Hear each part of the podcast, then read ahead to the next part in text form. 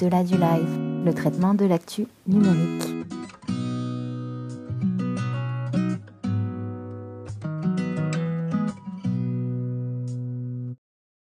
Eh bien, bonjour chers auditeurs et tous les spotters qui nous écoutent. C'est au-delà du live numéro, je crois, le numéro 26 et c'est un numéro spécial. Je suis avec Benoît parce que c'est le numéro, c'est le dernier de l'année, Benoît. Bonjour Benoît. Bonjour Alain, bonjour à tous. Et oui, euh, on se retrouve pour ce 26e épisode. Déjà, j'ai envie de dire, hein, l'épisode du mois de décembre, le tout dernier épisode de 2022. Ça passe vite. Ça passe très très vite. Hein. On s'ennuie pas dans le numérique, Alain. Il y a tellement de choses à passer, à passer en revue, à discuter, à échanger qu'on n'a pas le temps de, voir le temps filer. Donc pour ce dernier épisode de 2022, on vous a préparé un programme, euh, on va dire, un petit peu hybride, j'ai envie de dire, tu vois, avec d'un côté euh, des actualités très importantes bah, du mois de novembre, hein, comme d'habitude, le format, vous le savez, on passe en revue l'actualité du mois précédent, et de l'autre, des sujets qui vont nous permettre de nous projeter vers l'avenir. Et oui. Cette année 2023 qui approche à grands pas. Et oui, parce que ce qu'on veut, c'est quand vous allez à Noël, là, voir euh, toute la famille, tonton, tata, que vous puissiez donner justement des éléments qui vont vous permettre de parler du numérique dans le turfu. Et oui, voilà, pas seulement de se retourner sur ce qui s'est passé, de l'analyser. Comme ça, vous aurez les sujets de conversation tout près grâce à Au-delà du live. Voilà, exactement. Voilà, c'est le, le, réel intérêt finalement de notre émission. On vous l'a jamais dit, hein, c'est de vous permettre de briller en société euh, auprès de vos proches. Voilà, montrer à quel point vous êtes, euh, vous connaissez l'actualité numérique. Alors, mon cher Alain, je te propose de commencer euh, dès maintenant avec avec notre premier notre premier sujet de ce 26e épisode, un nouveau projet le projet Silva. Alors, qu'est-ce que c'est que Silva? Euh, C'est tout simplement, enfin, je dis tout simplement, mais vous allez voir que c'est quand même assez, euh, c'est quand même assez balèze comme projet. C'est un projet de cloud européen mis en place par Linux Foundation Europe, un organisme connu pour prôner la technologie de, de l'open source et dont la finalité est ni plus ni moins de créer un cadre de cloud open source pour, attention, les opérateurs de télécommunications en Europe. C'est un projet qui est né euh, de la volonté de réduire la complexité de l'écosystème cloud utilisé par les différents acteurs du secteur hmm. et d'accélérer euh, la cloudification du réseau télécom tout en respectant les exigences aujourd'hui bien connues de l'Union européenne. Donc pour vous résumer vraiment simplement la situation, les opérateurs télécoms utilisent des solutions cloud différentes que celles des fournisseurs avec lesquels ils travaillent. Euh, résultat, les coûts sont plus élevés, les processus plus complexes, les, évolutions techniques beaucoup plus délicates à engager. Le but est donc, vous l'avez compris, de créer un écosystème cloud homogène et basé sur l'open source. Donc, euh, on a un peu la même problématique que au sein des organisations, Alain, quand on utilise plein de plein d'outils différents. Donc je voulais savoir qu'est-ce que tu penses toi de ce de ce nouveau projet? Et euh, j'aimerais notamment avoir ton avis en particulier sur la place de, de l'open source que c'est une, technologie dont on entend à droite à gauche mais qui est pas tout le temps sous le sur euh, qui est pas tout le temps mis en avant. Qu'est-ce que tu peux nous en dire? Bah déjà, c'est effectivement c'est une belle initiative euh, de, voir ces opérateurs là qui se mettent ensemble pour pouvoir produire justement un framework commun de cloud. Euh, donc l'open source, hein, ça, c'est quand même le moyen le plus simple quand on a justement des acteurs hétérogènes industriels pour se mettre ensemble et faire du code commun. Parce que finalement, sinon on se bat toujours sur la propriété, hein, à qui appartient le code, je vais le prendre, je vais le garder. Alors que là, s'il est en open source, il appartient à tout le monde et du coup, il peut être aussi réutilisé. Alors après, les droits peuvent être un peu différents. Hein, euh, il appartient pas complètement à tout le monde, mais au moins les choses sont claires. Donc ça, c'est une, une, bonne chose. Tous les consortiums euh, qui sont basés sur l'open source souvent fonctionnent mieux. Euh, moi, je dirais aussi que c'est une très très bonne nouvelle que l'Europe euh, se coalise pour faire des, des, systèmes comme ça, des artefacts numériques communs, et d'autant plus dans le cloud, avec des clouds particuliers. parce que ce qui est nouveau en fait là, on commence à le voir avec ce qu'on appelle le edge, c'est-à-dire l'idée d'avoir des clouds qui ne sont pas que des clouds centralisés, globalisés, mondialisés, c'est qu'en fait, il va y avoir plein de clouds différents selon les métiers. Hein, le cloud pour les telcos, ils ont d'autres besoins. Par exemple, ils, véhiculent beaucoup plus de micro-données, par exemple, qu'un cloud plus global, par exemple, qui va avoir des documents. Hein, dans une telco, faut pas oublier qu'il y a plein, plein, plein de petites choses qui s'échangent en temps réel. Euh, donc, ce que je vois, c'est comme dans la vraie vie, tu vois, il y a plein de nuages différents il y a des grands, il y a des stratos, euh, des cumulus, des stratocumulus, euh, des nimbus, etc. Bah, c'est pareil. Il faut voir euh, dans ce projet le début de l'apparition de clouds différenciés. il n'y aura pas le cloud, il y aura des clouds avec des particularités. Donc je suis content que l'Europe bah, s'en empare pour un secteur sur lequel on a toujours été assez, assez, assez dominant, assez fort, qui est celui des telcos. Donc euh, voilà, plus un pour l'Europe, plus un pour le nouveau cloud, plus un pour l'open source, ça fait plus 3, tu vois, et 1, 2, 3, 0, tu vois. je, je, le fais un peu dans l'esprit du moment. Oui, c'est. Est-ce que pour toi, ce, ce, ce, projet, enfin de ce que je comprends, pour toi, il s'inscrit clairement dans euh, euh, les différentes observations qu'on a pu faire euh, au cours de ces derniers mois, à savoir qu'il y a vraiment une dynamique très forte au niveau de, de la question de la souveraineté numérique européenne, avec la réunion du ministre, le, le, le, notamment la position d'OVH, enfin tout ça, pour toi, ça rentre dans la même dynamique du coup? Tout à fait, avec, avec cette idée de réindustrialisation et par des acteurs qui ne se laissent pas embarquer dans des clouds, on va dire, guillemets, généralistes, mais euh, commencent à envisager le fait qu'ils ont besoin de leur propre cloud et qui donc répondra à leurs propres exigences, y compris en termes de diminution de coûts et d'accès de propriété et donc demain de génération de valeur pour nous. Est-ce que tu penses, dernière question sur, sur le sujet, est-ce que tu penses que toi tu disais que l'open source, voilà, c'était, c'était, euh, pour toi c'est, un élément de facilitation, on peut dire en quelque sorte? Pour toi, ce sera plus simple de mettre sur pied un projet pareil euh, grâce à la technologie open source plutôt que basé sur la propriété privée? Tu penses que c'est un impact vraiment très ah. très important ou quand, on fait un, quand on fait un projet commun comme ça avec plusieurs industriels, l'open source, l'avantage qu'il a, c'est que si demain tu fais rentrer un petit industriel, par exemple, et eh ben, il peut s'emparer de la brique open source et la faire évoluer. Là aussi, tu imagines avec des logiques de propriété, bah, il, n'a que 1%, mettons, de la propriété de l'ensemble. Pourquoi il irait s'embêter à faire du code, tu vois? Donc, euh, mmh. L'open source permet vraiment de faire ce qu'on appelle des communs. C'est le terme d'ailleurs, hein, des communs. Donc là, on est dans une logique très com du commun. D'ailleurs, ça a été lancé dans la Linux euh, Europe Foundation, hein, c'est-à-dire la fondation euh, oui. Euh, de Linux en Europe. Il ne faut pas oublier que Linux, hein, qui est quand même l'OS euh, open source euh, majoritaire aujourd'hui dans le monde, est européen. Il a été fabriqué par un, Finlandais de, mémoire, un Linus Torvald. Donc oui, l'Europe, elle, a aussi cette, cette vision de l'open source comme moyen de fabriquer du commun. Hmm. Merci beaucoup Alain, on suivra évidemment ce projet de très près. Et on passe maintenant à un sujet que tu as déjà abordé dans l'un de tes, euh, de tes lives du vendredi, hein, notre autre émission Bonjour les spotters. Et on a décidé de vous en reparler aujourd'hui, tant il marque peut-être justement un tournant dans le domaine des solutions collaboratives, euh, notamment dans la sphère publique, et ça touche évidemment à la question de la souveraineté numérique dont on vient de parler.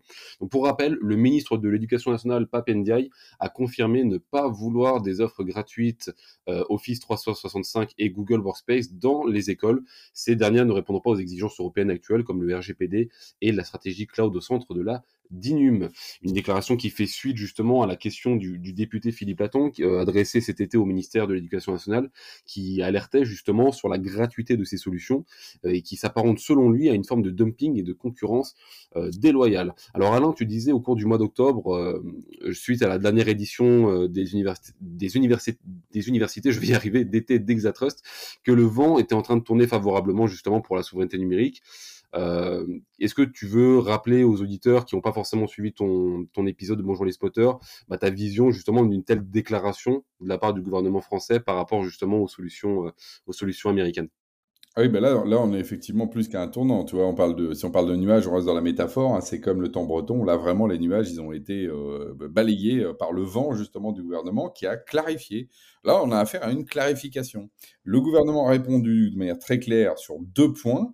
Euh, un, oui, euh, Office 365 et, et, Google Workplace dans le cadre de l'éducation nationale est illégal, eu égard au RGPD. Mhm. Deux, oui, les pratiques euh, de gratuité de ces outils sont de nature anticoncurrentielle. Donc là, au moins, c'est une clarification très nette. Mais je vais juste revenir sur une clarification. Des fois, ça met du temps à se clarifier. faut pas oublier que en 2012, 2012 pour ceux qui étaient nés, hein, on a eu les premiers attaques de Max Schrem, qui est cet étudiant qui a justement attaqué le RGPD, enfin pas le RGPD, qui s'est servi du RGPD pour dire qu'effectivement les clouds américains, et en particulier leur suite bureautique, était euh, sans doute problématique eu égard euh, à nos lois. Euh, et il a fallu attendre donc 2022 pour que ce soit clarifié. Entre-temps, en 2015, à peu près hein, de mémoire, il y avait eu euh, le gouvernement français qui avait euh, ouvert euh, Microsoft de manière open bar dans, les lycées et dans les universités. Donc là, c'était déjà pas très heureux. Donc là, on retrouve le truc anticoncurrentiel. Finalement, Microsoft ça a été donné gratuitement. J'ai rappelé qu'au même moment, c'est ça qui est drôle dans la vie, il y avait Coca-Cola qui voulait faire pareil dans les écoles. mettre du Coca-Cola avec des distributeurs gratuits dans les écoles. On voit bien pourquoi. Et, et donc, il y avait une campagne anti-malbouffe et donc ça avait été arrêté. Mais Mmh. par contre, on n'a pas arrêté, il n'y a pas eu les mêmes, il a pas eu les mêmes échos côté numérique, et donc on se retrouve aujourd'hui avec euh, bah, du Microsoft partout, alors que euh, justement on aurait pu éviter.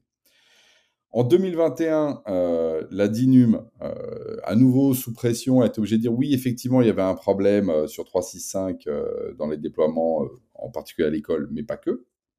Et en 2022, le député Philippe Laton, et c'est lui en fait hein, qui est à l'origine de cette clarification, a fait une demande euh, explicite euh, à l'Assemblée nationale au gouvernement. C'est pour ça que Papandiaï a dû répondre et que évidemment, il aurait, ça aurait été difficile pour lui de répondre oui, alors c'est illégal, mais euh, faites-le. Hein voilà, c'est donc parce que c'est la réalité aujourd'hui. La réalité, c'est qu'on a un déploiement dans la sphère publique alors que c'est illégal. Hein Imaginons Mmh. la même chose pour d'autres choses illégales, ce serait évidemment choquant. Voilà. Donc c'est ça la réalité. Donc là, il y a clarification. Donc maintenant, hop, nouveau vent. Maintenant, on est dans, dans, au moment de des alternatives. Et c'est pour ça d'ailleurs qu'on a été ravis à nouveau avec les Fabulous Eight, là, les, les huit acteurs dans ce domaine-là, de dire, eh ben, vous savez quoi, il y a des alternatives, les voilà, elles sont nombreuses, elles sont présentes, elles n'attendent plus maintenant que à être justement bah, de sortir de ce modèle anticoncurrentiel euh, et donc de la gratuité que, que, que, que, utilisent Microsoft et Google pour s'insinuer partout dans la société. Mmh. Merci, euh, merci Alain, les Fabulous 8. Hein, on rappelle les différentes solutions euh, collaboratives françaises. Et d'ailleurs, euh, du coup, Benoît, alors, euh, est-ce que tu pourrais les citer de mémoire ou tu veux que je le fasse?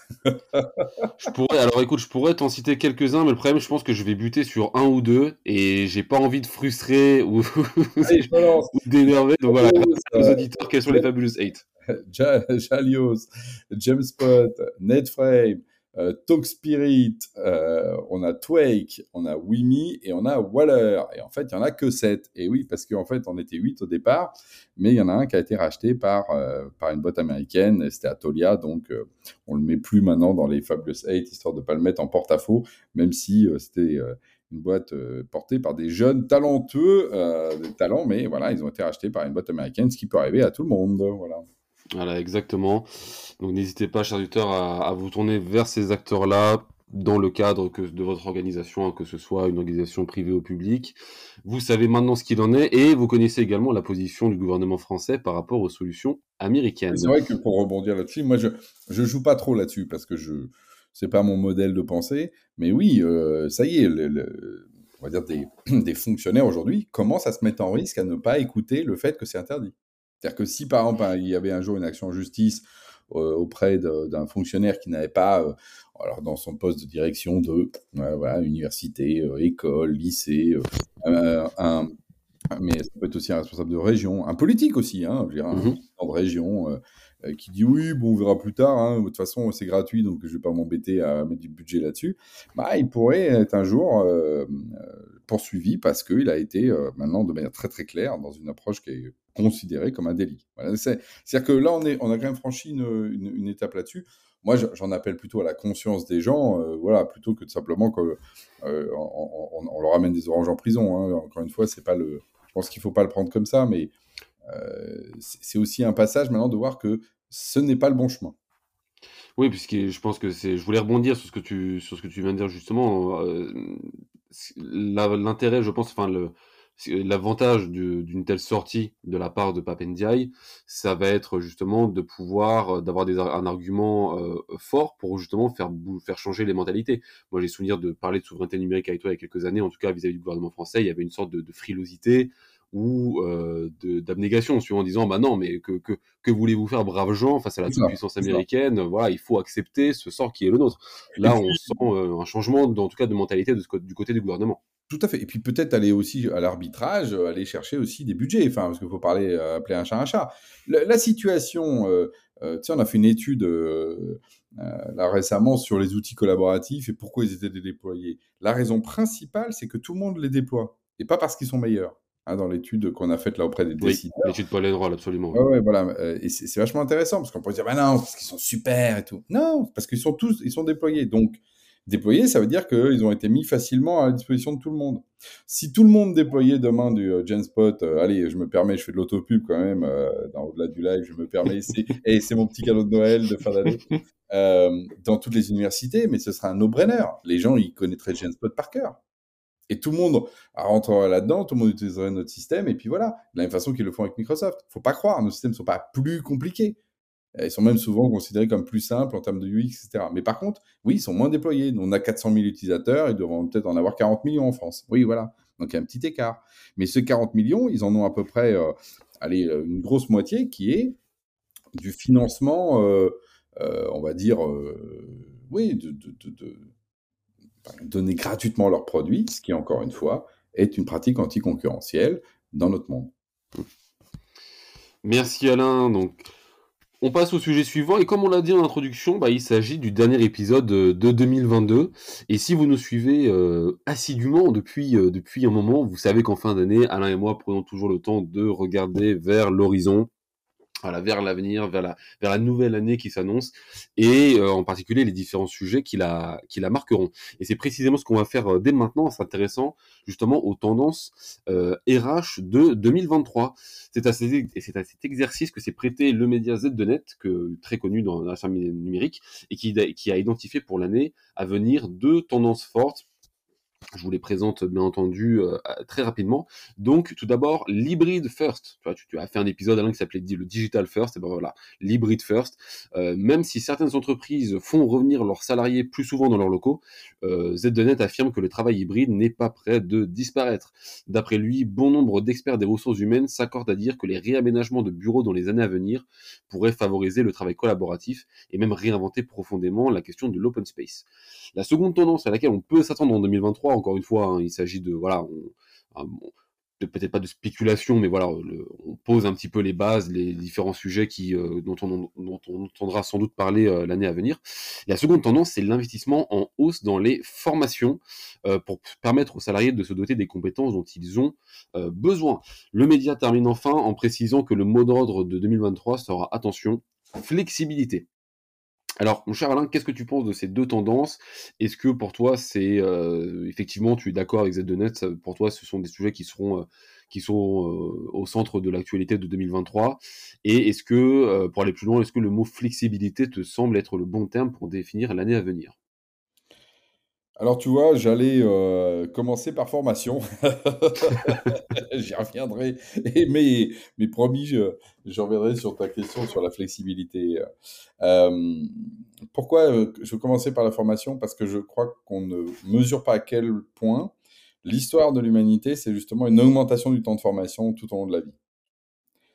année après mmh. année, on, gagne, et de manière assez colossale, hein, des trimestres de temps passé à se former. Que ce soit ce qu'on appelle formation initiale, et on voit bien hein, les jeunes qui sortent de plus en plus tard en ayant fait euh, un master, mais un master plus un truc sur le côté, mais en ayant passé deux années à la fac de faisant un master, en faisant une école, en, en suivant, en faisant un bout de PhD, enfin toutes ces formes un peu euh, hybrides justement à nouveau d'études, et puis euh, tout au long de la vie. Donc ça, oui, je pense que c'est massif. Est-ce que c'est 2023 Franchement, je suis pas sûr. C'est juste que euh, on a toujours l'impression d'être en retard, en fait. Tu vois? Mmh. Les entreprises ont toujours un, sentiment de ne jamais former assez. Et ça, c'est ce qu'on vit euh, tous les jours. Hein, toutes les boîtes euh, qui sont autour de nous, et en particulier les startups, enfin les startups et les boîtes qui sont dans le digital, qui se veulent aussi très, très, très opérantes, très productives, bah, sont dans un rapport à la formation, y compris interne, qui est assez, euh, assez euh, démultiplié. Donc oui, ce sentiment d'urgence de, formation euh, ne fait que commencer. si genre, et, ce que je trouve hyper intéressant dans cette étude RH, c'est qu'au fond, le match est plié. quoi. c'est hybride et flexibilité, pour moi, vont ensemble, en fait. Mmh. Parce que dans la flexibilité, il y a cette idée aussi de rapport vie perso, vie pro, hein, qui est très très mis en avant. Et quelque part, l'hybridation, c'est ça. L'hybridation, c'est aussi le fait de dire non, mais aujourd'hui, je ne vais pas au boulot parce qu'en fait, je vais emmener mon gamin plus tôt à l'école, je vais le chercher plus tôt pour l'emmener au handball, euh, mais finalement, je ferai à peu près mes horaires, mais à un autre moment, de manière flexible. Mais du coup, alors, ça veut dire quoi? Mais ça veut dire que je vais même peut-être bosser pendant une heure euh, pendant que je suis euh, en train de le regarder au handball. Parce que des fois, bon, on emmène le, gamin et on revient à la maison bosser, mais des fois, c'est aussi bien de rester dans le gymnase, voilà, mais du coup, je vais bosser à distance, quoi, avec ma clé 4G, quoi. Donc, c'est ça le, vrai travail hybride aujourd'hui qui est en train de se mettre en place. Et oui, digital first, hybrid first. C'est clair que du coup, si on veut prendre en compte la flexibilité des gens dans leur vie, il faut que l'environnement de travail les suive n'importe où.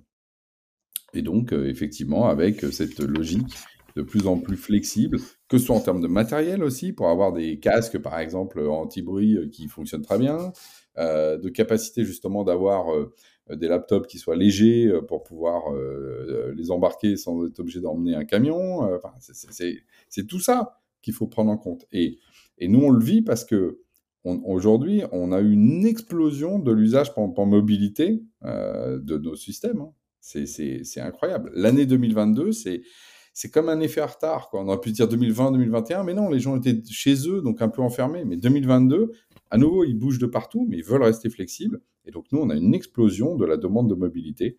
Euh, et, si on rajoute une petite pincée de, en France en tout cas, hein, dans mmh. lequel le marché du travail est plutôt favorable aux employés, ce dont je me réjouis. Euh, et ben du coup, euh, ben, les employeurs ne peuvent plus faire n'importe quoi avec ça et dire bon, non, tu reviens euh, au boulot, tu n'as qu'une une tour et puis un ordi, ça te suffira bien. Eh oui, il, va, il, faut, il va falloir investir dans le digital beaucoup plus pour répondre à ces questions de hybridation et de flexibilité. Merci Alain, et on reste justement dans la, dans la continuité de, de ce sujet-là avec le, avec le sujet suivant. On continue de se projeter vers cette année 2023 avec le rapport TNT Prédiction 2023. Bon, je vous l'ai fait, je vous l'ai fait en français hein, et non pas en anglais, hein, j'ai pas de vos ah. oreilles. Euh, donc le rapport du cabinet Deloitte qui a exploré à travers ce dernier justement les grandes tendances technologiques cette fois-ci pour 2023.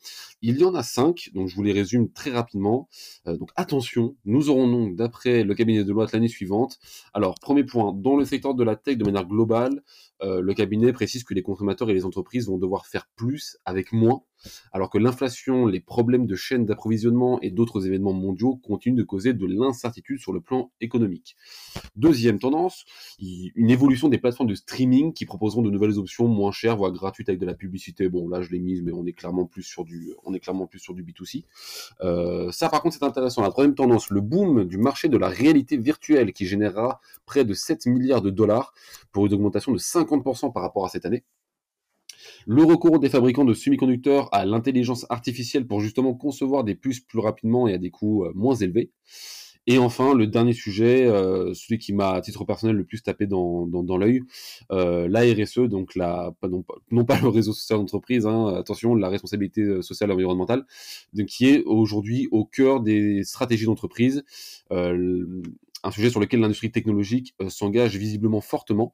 Euh, le cabinet estime que euh, les entreprises technologiques travaillent plus dur et plus vite pour influer sur le changement climatique et sont de 13% plus susceptibles que les entreprises non technologiques de viser un bilan carbone neutre d'ici 2030. Donc voilà, la RSE au cœur de la stratégie des entreprises l'année suivante. Alors Alain, la question elle est évidemment simple, tu t'en doutes. Hein. Est-ce que euh, là encore une fois, est-ce que voilà, qu'est-ce que cette tendance t'évoque? Est-ce que pour toi il y en a certaines qui sont euh, euh, qui sont qui, te parlent davantage? Qu'est-ce que tu en penses? Bah du coup moi je vais les regrouper en fait, tu vois, parce que je, pars sur cette logique, je vais regrouper avec cette logique de RSE au cœur, hein, tu vois, je pars de mmh là, donc je pars de, ce qui t'a tapé dans l'œil et qui moi m'a tapé dans le cœur, des stratégies d'entreprise. Alors pourquoi est-ce qu'effectivement euh, les, entreprises de la tech sont plus sensibles? Bah, Aussi parce que, euh, encore une fois, elles sont comme des startups, elles sont beaucoup euh, prises par leur why. Pourquoi je fais un truc? Bah, je veux dire, quand tu fais, je sais pas moi, quand tu fais une pizzeria, tu sais pourquoi tu le fais? Je veux dire, tu fais des bonnes pizzas parce que les gens ont faim et que les gens ont toujours mangé et que les pizzas c'est bon, voilà. Mais quand tu fais un logiciel un peu, bah, attends, pourquoi tu fais ce logiciel? Enfin, tu vois, c'est donc donc le pourquoi est plus important à ramener, d'accord? Mmh. Et donc si tu ramènes le pourquoi, tu retrouves la question des gens là tout à l'heure, hybridation, flexibilité, ils, sont en quête de sens. Et donc oui, ils veulent aussi faire plus avec moins. Donc être, être sensible avec ça. Et faire plus avec moins, bah là, je donne deux exemples. Le métavers, ah oui, ça va exploser. Oui, mais est-ce que c'est vraiment le métavers 3D qui consomme beaucoup ou le métavers 2D comme celui qu'on fait par exemple? Bah, Tu vois, nous, on s'engage, on n'arrête pas d'être militant là-dessus, à dire mais non, le métavers 2D aujourd'hui suffit largement pour être justement des bureaux virtuels, c'est beaucoup mieux et ça consomme moins de ressources, donc on peut faire plus avec moins. Parce que d'ailleurs, le métavers 3D marche moins bien. Donc encore une fois, avec le métavers 2D, on fait plus avec moins. Hmm. Idem pour l'IA. L'IA pour faire quoi? Ça sert quoi l'IA bah Là, l'IA, sert effectivement euh, pour faire des puces qui euh, sont plus rapides, moins chères. Donc faire plus avec moins par l'intelligence artificielle. Et puis il y a même, tu vois, par exemple, la question des modèles d'IA. Aujourd'hui, les modèles d'IA sont très consommateurs parce qu'ils sont très, très, ils ont des milliards et des milliards de variables. Il faut tenir ça dans des gros clouds. Comment on fait pour les compresser? Il y a des gens qui travaillent là-dessus. Faire plus avec moins. Et tu vois, et dans tout ça, en opposition, tu vois, là, j'ai regroupé tous les sujets, tu vois, dans, un- dans une logique, dans, une, dans, dans un sens. Et bien, tu as le non-sens complet. C'est Netflix Mhm. qui veut faire, au contraire, qui veut que les gens restent plus longtemps avec plus de pubs. Bah, ça, ça va pas dans le bon sens. Ça ne va pas dans le bon sens. Parce que le monde euh, qui fonctionne avec de la publicité n'est pas un monde vertueux. Pourquoi? Parce que bah, pour qu'il y ait plus de, de, de- de programmes Netflix, il faudra qu'il y ait plus de pubs. Pour plus de pubs, il faudra vendre plus de produits. Plus de produits, plus de saloperies dans les océans. Ben là, tu dis non, non, non, non. Hmm. Donc, alors que le modèle Netflix, je trouve intéressant de dire, on paye un abonnement pour avoir accès à des biens de culturels. Très bien. Fin de l'histoire. Ah non, là, on met de la pub à nouveau. Donc là, tu vois, il y a, il y a- c'est intéressant parce que souvent, tu sais, le B2B, B2C sont pas toujours en phase. Euh, et je sens que le B2B, c'est comme si le B2B là, était plus responsable que le B2C, tu vois, en l'occurrence. Euh, alors que le B2C est souvent là où naissent les causes les plus fortes, quoi. Donc, voilà. Moi, je dirais, faire plus avec moins dans, le tech, c'est exactement l'enjeu qu'on doit tous s'appliquer. Décarboner nos, nos solutions, euh, améliorer les gestes, euh, mais par contre, euh, pas de pub en plus, quoi. On en a assez et que c'est des modèles délétères dont on sait que c'est des modèles en plus prédateurs de données, etc. Donc voilà, tu vois, le, voilà, plus, moins. Voilà comment je verrai la, la tendance tech 2023. On verra justement si il n'y aurait pas justement, quand même, 2023 sera placé sous le signe de, euh, bah, il faudra être d'une certaine manière une tech éthique, pour reprendre nos amis de tech éthique, hein, qu'on salue Oui. Absolument. ils, seraient, contents qu'on les ait cités euh, euh, directement et indirectement. Euh, tout simplement parce que la tech non éthique, qui broie euh, les objets parce qu'elle est produite à distance, qui broie les humains parce que finalement elle utilise les humains dans les plateformes comme si c'était les objets, etc., bah, elle aura peut-être pas sa place. Donc, ouais, je pense que ça, ça peut être un message d'espoir pour 2023. Merci Alain. Alors Alain est très fort. Vous voyez, on lui demande sur cinq tendances laquelle euh, lui a le plus tapé dans l'œil. Il, arrive à les réunir sous une seule et même tendance pour, euh, pour, mieux les détailler. Merci beaucoup Alain. C'était, c'est très très fort. Et ben écoute, est-ce que ce serait pas l'heure du sujet surprise? Mais oui, moi, je, mais oui, je te remercie de me parler de la synthèse, mais une synthèse, qu'est-ce que serait une synthèse sans une surprise? Tu vois, ça serait triste. Donc, Ah, complètement. Alors, Benoît, quelle surprise tu nous as trouvé ce mois-ci dans notre monde numérique magnifique Eh ben écoute, je voulais, te- je voulais terminer ce, ce 26e et, et dernier épisode de l'année 2022 sur une note, euh, sur une note positive. Euh, et ça tombe bien parce que là j'ai trouvé, euh, j'ai trouvé un sujet. Et ça, ça faisait longtemps, mais il s'agit d'un sujet d'innovation. Donc ça tombe très bien parce que voilà, il est en plein, il est totalement aligné avec justement la, la thématique de l'avenir et de, de, de la projection de ce 26e épisode. Donc on termine sur une nouveauté, c'est parfait. L'innovation en question se nomme Mosaïque. Est-ce que tu as entendu parler de Mosaïque? Est-ce que ça te dit quelque chose? Pourquoi pas Tu sais ce que c'est Mosaïque pour moi? C'était le premier navigateur web, il s'appelait Mosaïque. Eh ben écoute, on est on n'est pas si loin finalement, tu vois, là la boucle est bouclée puisque Mosaïque c'est le nom du tout premier ordinateur quantique européen. Voilà, Oh créé par la société française Candela, disponible Ah, bah, via le cloud. Oui, tu t'en as entendu parler du coup? Ah, bien sûr, bien sûr, bien sûr. J'étais avec son CTO l'autre jour dans un pince-fesse avec OVH, on s'est retrouvé au comité stratégique de filière. Euh, donc je le salue d'ailleurs. et bah, et bah écoute, voilà, bah, c'est justement ça dont je voulais te parler. Donc un ordinateur quantique qui est disponible via le cloud et mis à disposition des acteurs industriels, donc dans le secteur de l'énergie, la logistique, la chimie, la finance, et également des acteurs académiques. Et le mieux, Alain, c'est pas seulement euh, le fait de parler de, l'ordinateur qui m'a qui m'a intéressé. C'était il y a une autre surprise, c'est une surprise dans la surprise, c'est incroyable euh, cette année 2022, c'est que la puissance de calcul de cet ordinateur a été testée pour la première fois au cours d'un hackathon, figure-toi. Ah euh, donc euh, les programmeurs étaient répartis par équipe et soumis à des challenges proposés par les partenaires industriels de Candela, justement, par exemple comme Thales. Et l'un des défis consistait, par exemple, à écrire un programme qui puisse gérer une flotte de drones en zone urbaine. Bon, l'exemple est très, euh, voilà, ça fait un petit peu, un petit peu Star Wars, clairement. mais ce type d'événement constitue, et là je cite Marine Xex Gaspa, chief au staff du directeur général et cofondateur de Candela, ce type d'événement constitue une prise en main. Les acteurs qui appréhendent les outils quantiques le plus rapidement possible sont ceux qui pourront bénéficier le plus rapidement de leurs avantages, commande-t-elle. Tout à fait. Voilà, donc euh, c'était. Euh, bah, je salue bah, du coup le, CEO et fondateur de Candela, hein, Valérian, hein, qui est euh, que justement dont, je faisais allusion. C'est des gens très très très puissants, tu sais, qui travaillent avec Alain Aspect, hein, qui est le celui qui a, eu le prix Nobel quand oui, absolument. Euh, sur justement des questions quantiques. Moi, tu sais que la quantique, en plus, tout ce qui est mécanique quantique, c'est quelque chose qui m'a toujours fasciné. Oui. L'intrication en particulier, euh, je pense qu'on a une conjecture à, lever sur l'intrication. Un jour, on, la comprendra et un jour, on comprendra le monde euh, qui nous entoure d'un œil totalement nouveau, tellement cette, cette physique est, est vraiment fascinante.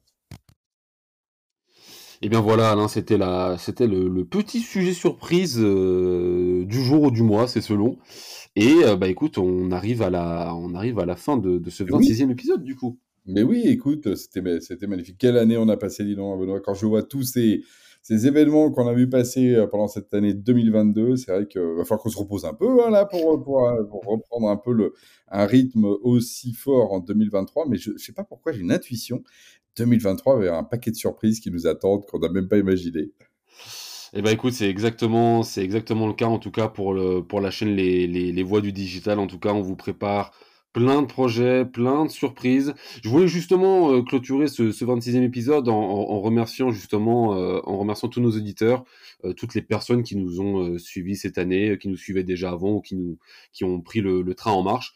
Vous êtes toujours plus nombreux à suivre nos podcasts sur la chaîne Les Voix du Digital, à écouter régulièrement nos différentes émissions, et on voulait avec Alain justement, voilà, prendre un, le temps de vous remercier, bah, tout simplement, ça, ça, nous motive à tourner de nouveaux épisodes, à inviter, à échanger avec euh, avec des personnalités euh, vraiment passionnantes euh, du numérique, et évidemment à vous proposer de de nouvelles émissions. Au-delà du live, c'est fini donc pour cette année, mais il restera sans doute, je prends des pincettes, au moment où cet épisode sera en ligne, du moins, il vous restera sans doute un ou deux épisodes de Bonjour les spotters avant la pause hivernale justement, avant qu'on prenne un petit peu de temps pour se ressourcer, et avant de vous retrouver en 2023. Voilà, comme, euh, comme je l'ai dit à Alain, on a plein de beaux projets. Euh, on a plein de beaux projets pour 2023, mais pour l'heure, voilà, le, le, moment est venu de, de, de, raccrocher le micro. Et de vous remercier, effectivement. Voilà, merci à tous, euh, amis auditeurs, fidèles auditeurs, effectivement, de toutes nos émissions. Voilà, et je vous dis aussi de passer, on souhaite de passer d'excellentes fêtes. Profitez-en pour vous en mettre plein la panse, c'est fait pour ça aussi. Et de dire bonjour au Papa Noël quand il descendra du ciel avec ses jouets par Milliers. Et, voilà, merci. il y a des choses qui, sont, qui restent vraies même dans le numérique. complètement, et complètement, ça, ça c'est clair. N'oubliez pas, vous pouvez bien sûr retrouver tous nos podcasts sur la chaîne Les Voix du Digital, Bonjour les spotters, au-delà du live, les podcasts experts et euh, le premier épisode d'Horizon Numérique, notre toute nouvelle émission. Alors, qui sera peut-être sorti ou pas au moment où cet épisode sera en ligne. Mais en tout cas, si jamais il n'est pas en ligne, vous, vous y aurez accès très bientôt. Pour l'heure, comme l'a dit Alain, on vous souhaite d'excellentes fêtes de fin d'année. Prenez soin de vous et à très bientôt pour de nouvelles revues d'actualité dans les voies du digital. À bientôt. Merci.